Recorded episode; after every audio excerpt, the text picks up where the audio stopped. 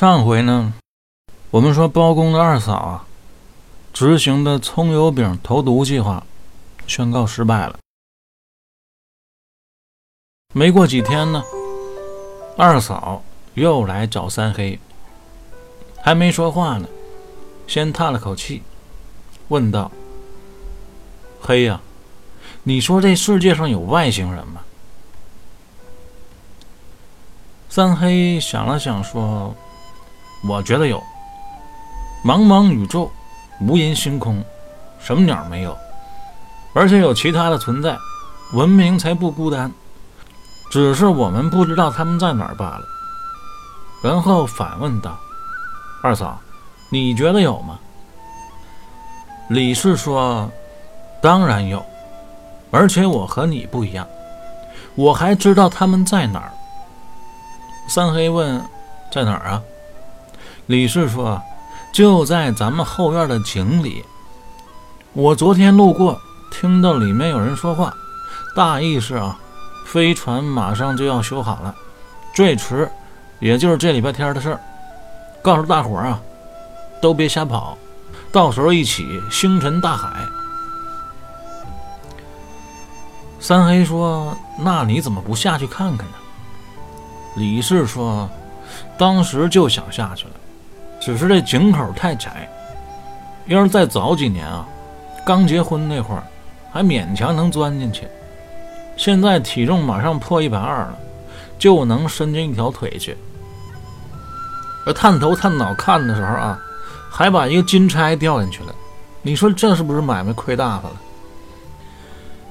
后面的话还没说，三黑就自告奋勇：“我进去看看。”一来。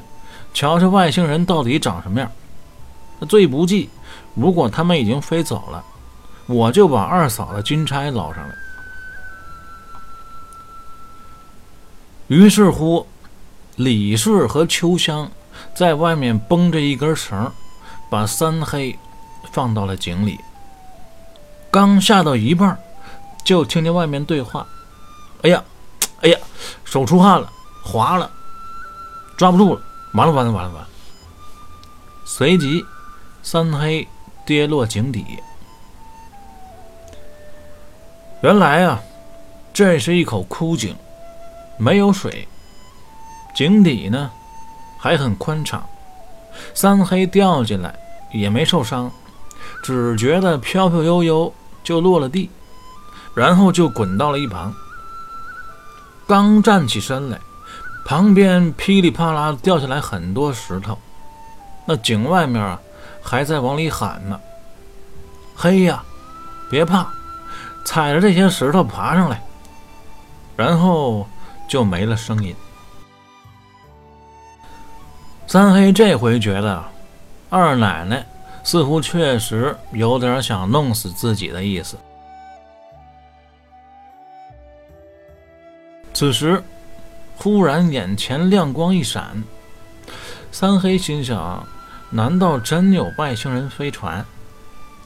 追着亮光跑了一里多地，发现啊，竟然是一枚古镜，寒气森森，一看就是重要道具，赶紧捡了。没想到这井里啊，竟然是一小副本取镜通幽，复前行。仿佛若有光，啊，然后就出去了。一看呢，是村口的排水沟，啊，这个季节呢也没有水。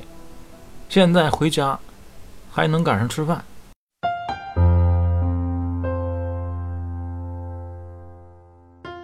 等回家跟大哥大嫂一说啊，包山觉得明枪易躲，暗箭难防，老这么着。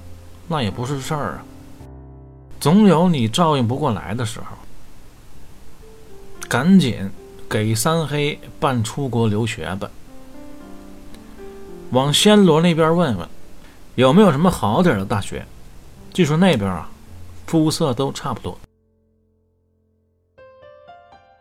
李氏这边听说小老弟竟然又没死，震惊之余，百思不得其解：为什么两次万全的计划都没成功呢？还得说，三黑在锦屏山里的际遇。那庙里遇到的不是萝莉，那是狐狸，确实是万年的道行在此渡劫，得魁星相护，躲过天劫，自然是要报恩的。李氏无论怎么努力，那再厉害的猎手也斗不过好狐狸。那边包山在忙着加紧给三黑。办理东南亚留学的手续，“一带一路”的广阔天地，能否留下三黑英雄的传说呢？咱们下回接着说。